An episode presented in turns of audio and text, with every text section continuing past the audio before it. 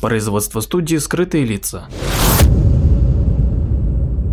hiddenfaces.ru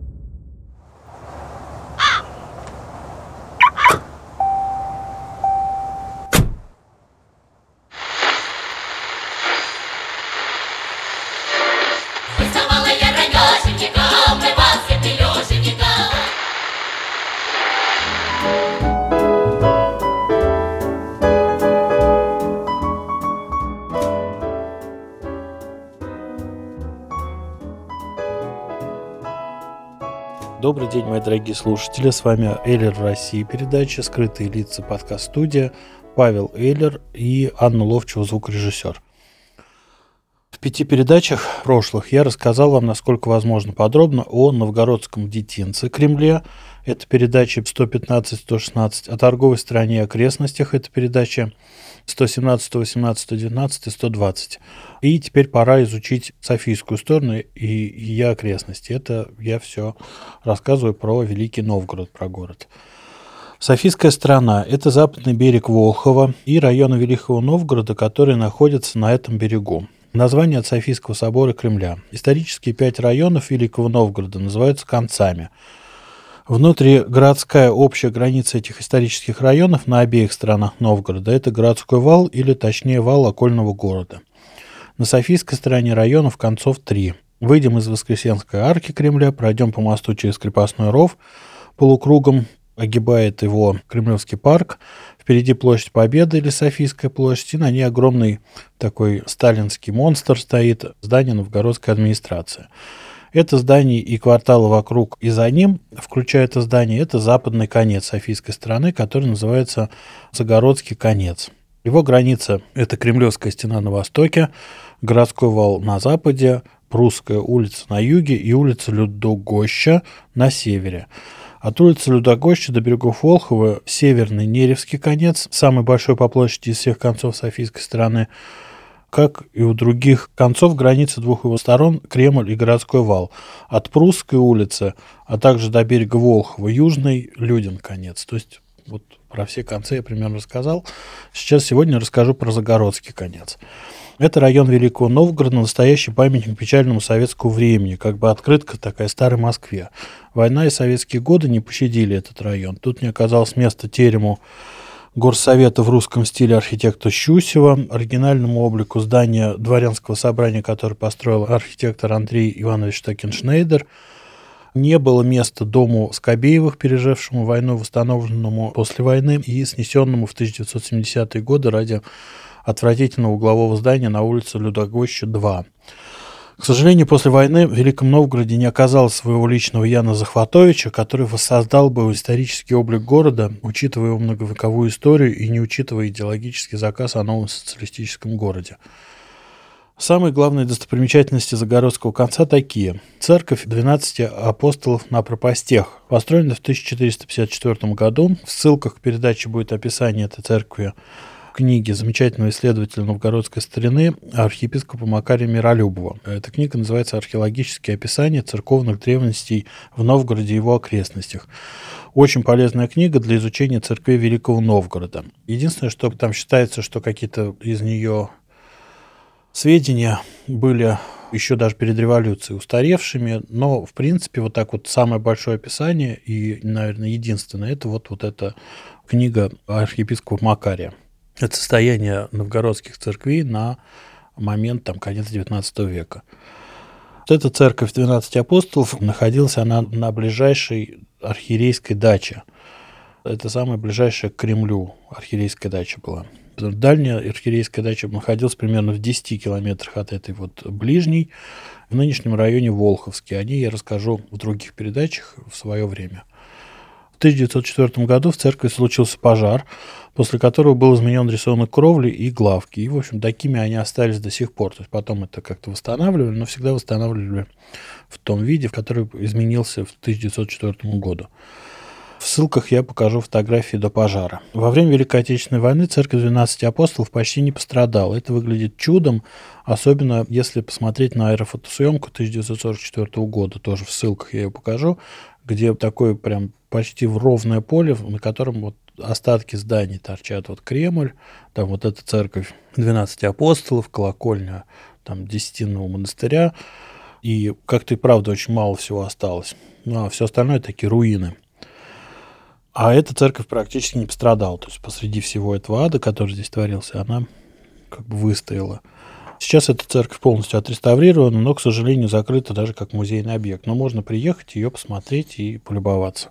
Рядом улица Чудинцева. Между нами 9 и 11 жил в 20 веке, в самом начале 20 века и в послереволюционное время, жил удивительный новгородский персонаж Владимир Айфалович Молочников, выходец из бедной еврейской семьи, слесарь, поклонник до фанатизма и в то же время любимец своего идола и кумира Льва Николаевича Толстого.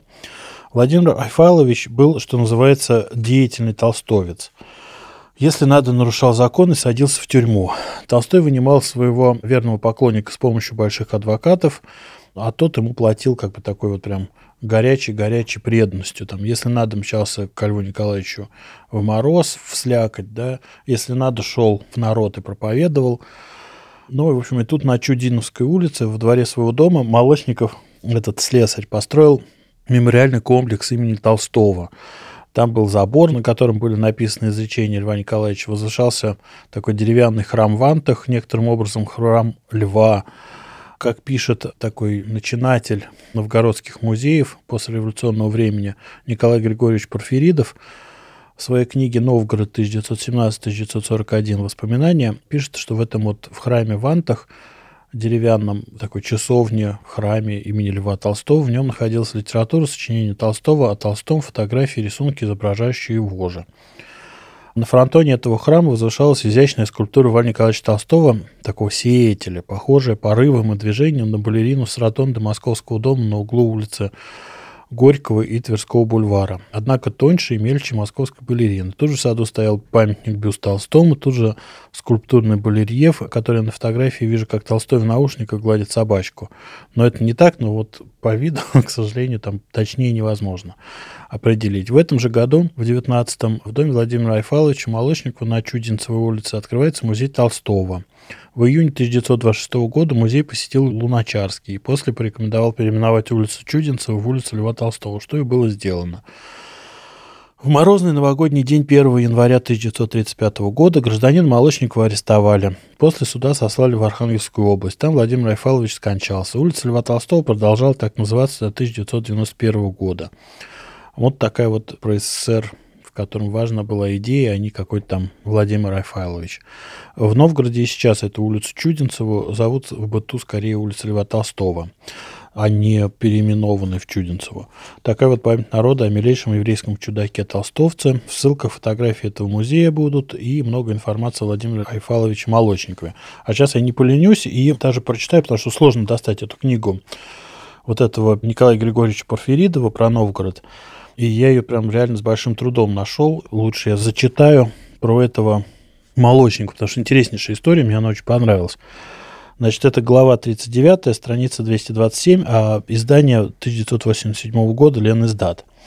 Книга, надо сказать, полезная для чтения, но крайне много там всяких вот этих советских дел, про жуткую дореволюционную жизнь, про новую послереволюционную и так далее. Но интереснейшая совершенно судьба у этого Николая Григорьевича Порфиридова.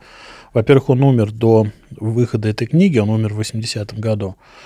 Во-вторых, он смешно в этой книге описывает, что в какой-то момент ему пришлось уйти в отпуск, а оказывается, что он в этот момент его просто посадили. Он посидел и в лагере, его там отправили потом обратно. Он потом работал в Ленинграде в Русском музее. Плюс у этого Порфиридова, у него отличнейшие совершенно издано письма, там что-то несколько, 29, по-моему, писем, где он очень здорово описывает, как бы не так по-советски описывает эту новгородскую жизнь, которую он описал вот в этой книге. И, конечно, у меня есть такое подозрение, что эту книгу, когда выпустили, ее немножко, конечно, подредактировали без его участия. Надо сказать, что изданная в 1987 году эта книга, а в 89-м его только-только реабилитировали. То есть он, когда его эту книгу издавали, мало того, что 7 лет его не был в живых, но он еще и к тому же числился уголовником. Ну, то есть посадили его за какую-то контрреволюционную деятельность.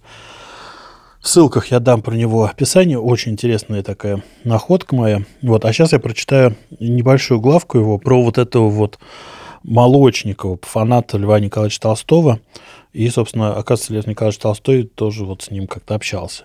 На старой Чудинцевой улице, близко к валу, за которым начиналась уже Псковская слобода, до самой войны стоял аккуратно деревянный дом под железной крышей. Дом одноэтажный, но на высоком кирпичном полуподвале. Над входом висела вывеска «Слесарно-механическая мастерская В.А. Молочникова». Самой примечательной чертой этого, в общем, заурядного дома, привлекающего внимание прохожих, был забор, железный, решетчатый, на деревянном цоколе. Поверху забора шли аккуратные надписи, из которых каждый представлял себе какое-либо нравоучительное изречение Льва Толстого. Владельцем дома и слесарно-механической мастерской был толстовец Владимир Альфалович Молочников, один из последователей и учеников Льва Николаевича Толстого каких во множестве знала русская жизнь конца 19-го, начала 20 века. Случай типический. Молочников когда-то писал Толстому письма, получил от него несколько ответов, лично паломничал в Ясную Поляну и попал даже на фотоснимок, где он следует за идущим куда-то Толстым. Дела и обстоятельства личные в большей или в меньшей степени отражались на убеждениях, а иногда на образе жизни последователя великого писателя. О том, что у нас есть свой толстовец, знали все в городе. Жилье толстовца кричало о себе не только надписями на заборе, но и своеобразной наглядной агитацией. Небольшой, но видный всем через решетку садик сбоку дома среди нескольких чахлых кустов Сплошь был уставлен бюстами и статуэтками Толстого. Тут же стоял деревянный павильончик, ну, собственно, который я уже зачитывал, это своего рода часовенка, тоже посвященная Толстому. В нем находилась литература, сочинения Толстого и о Толстом, фотографии, рисунки, изображающие его же. На фронтоне павильончика снова, конечно, крупно значилось имя Толстого. Приметная фигура Молочникова часто мелькала на улицах города и во всех публичных местах. Невысокий, плотный, широкое румяное лицо, заросшее густой черной бородой, на голове круглая черная шапочка, в руках трость. Страсть быть так или иначе заметным была слабым местом Молочникова. Он считал нужным выступать на всех публичных диспутах, столь обычных в первые годы революции, когда, например, в город наезжали известные лекторы-антирелигиозники Галкин, Шпицберг и другие. Другой слабостью Молочникова было знакомство с оказывающимися в городе знаменитостями, будь то музыканты или певцы, приезжающие в Новгород с концертами, художники или ученые. В антракте или по окончанию концерта он шел за кулисы, представлялся и приглашал к себе. Завязывались эти знакомства, кстати сказать, не всегда сразу и гладко. Мне довелось был свидетелем одного такого случая, первого знакомства Молочникова с художником Бразом. Однажды служитель картины галереи пришел в кабинет и сказал, что меня хочет видеть Молочников. Хотя мы не были знакомы, я не очень удивился, так как уже знал его привычку вмешиваться в разные дела в городе, касающиеся его и не касающиеся. Вероятно, хочет сделать какое-нибудь замечание по поводу галереи, например, об отсутствии в ней портрета Толстого. Выхожу, здороваемся. У вас в музее, говорят, работает академик Брас. Познакомьте меня с ним, очень нужно. Брас в это время как раз находился в реставрационной мастерской. Выходит в рабочем халате с палитрой и кистями в руке. «Здравствуйте, я Молочников. У меня есть фотография, на которой я снят с Львом Николаевичем Толстым. Мне хотелось бы, чтобы вы сделали с нее рисунок для моего музея». Надо знать тонкого петербургски воспитанного Браза, чтобы представить, с каким непередаваемым величием он отрезал. Простите, увеличением фотографий не занимаемся. И ушел. После, однако, Молочников познакомился таки с Бразом. Последний стал бывать у него. Конечно, не перерисовывал знаменитые фотографии, но написал хороший портрет Толстого с маслом. Вот такая вот замечательная история на месте двух домов по улице Чудинцева, дома 9 и 11. Вот был такой музей Толстого с прекрасным хозяином. На перекрестке улицы Людогощи и Черняховского стояла от древних времен Людогощинская проездная башня. Остатки ее были еще целы в середине 1950-х годов, потом башню снесли. Надо было расширять Советскую улицу, так называлась тогда Людогоща. Людогоща – это от люди, группу людей гости, купцы. То есть это вот так совсем если перевести с Новгородского, то это улица Купеческая. На улице Прусская есть дом номер 12. Тут расположена Новгородская областная специальная библиотека для незрячих и слабовидящих.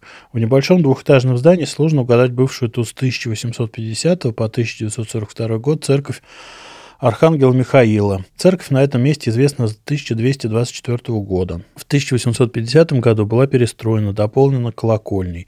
С 1930-х годов эта церковь была кафедральной, приняв кафедральный статус у Софийского собора, передав кафедру в 1945 году Никольскому собору на Торгу. Тут служил до 1937 года священник отец Анатолий Никифоровский. Он родился в 1875 году в Новгороде, русский, священник Софийского собора, проживал в городе Новгород. Несколько строк анкеты НКВД. Арестован 4 июня 1937 года, 20 сентября 1937 года, приговорен а, особой тройка при УНКВД по Ленинградской области к расстрелу. Расстрелян в Новгороде 27 сентября 1937 года. В 1942 году в церкви Архангела Михаила разместилась казарма испанских военнослужащих. Тех самых, что украли позже крест с голубем с главного купола Софийского собора. После войны общежитие строителей, потом сломали купола, и до 1990-х годов тут был жилой дом. Вот теперь это библиотека для слабовидящих. Следующее прекрасное место Загородского конца – это Сенная площадь. На ней круглый маленький дом. Это Важня. Место, где стояли весы и правильно их название «Вага», на котором взвешивали сено.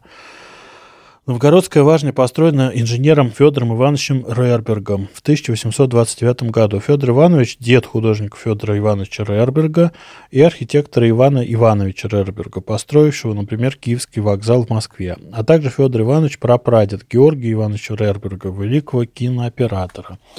На дореволюционной фотографии в ссылках передачи у здания Важни видны две деревянные конструкции в виде буквы «П». Это то, что называется вага, это коромысло весов для взвешивания тяжелых грузов. От круглой важни нам осталось слово важность, от деревянной ваги – отвага. Все это означает силу, тяжесть, вес, весомость и так далее. Прекрасный великий наш русский язык.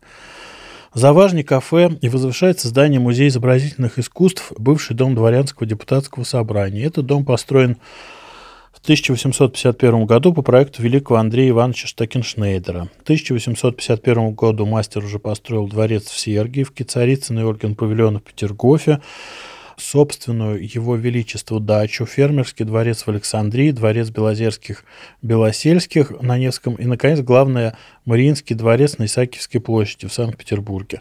Впереди еще дворцы великих князей, церковь Троицы на собственных величествах дача, Львиный каскад в Петербурге и множество других прекрасных зданий. Во время Великой Отечественной войны здание дворянского собрания пострадало, но, судя по фотографиям, его можно было бы восстановить в оригинальном виде. Но тут включается советская адовая идея нового социалистического Новгорода. Вместо Щущевского терема на площади Победы строится ужаснейшее здание горосполкома, с которым мы начали нашу сегодняшнюю прогулку.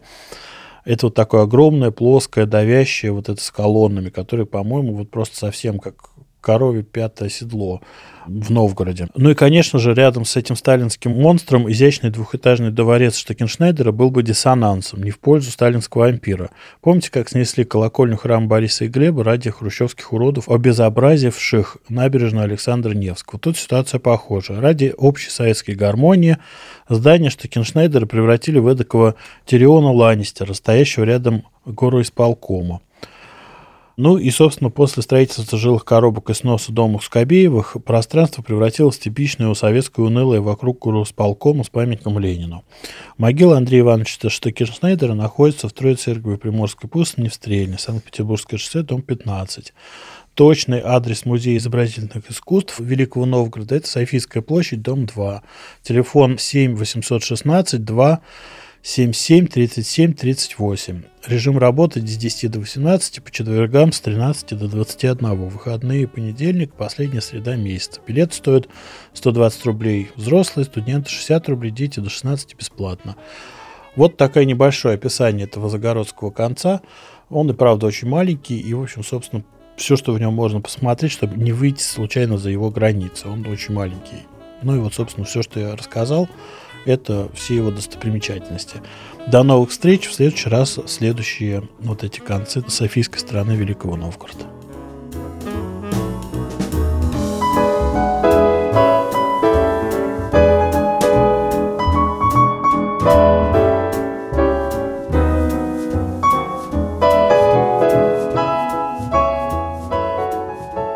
Подписывайтесь на наш инстаграм подкаст студио в одно слово о на конце. Ищите нас в социальных сетях по названию сайта hiddenfaces.ru. Слушайте наши подкасты бесплатно на сайте hiddenfaces.ru, а также в приложениях SoundStream, Яндекс.Музыка, подкасты от Apple и Google Podcast в приложениях для Android.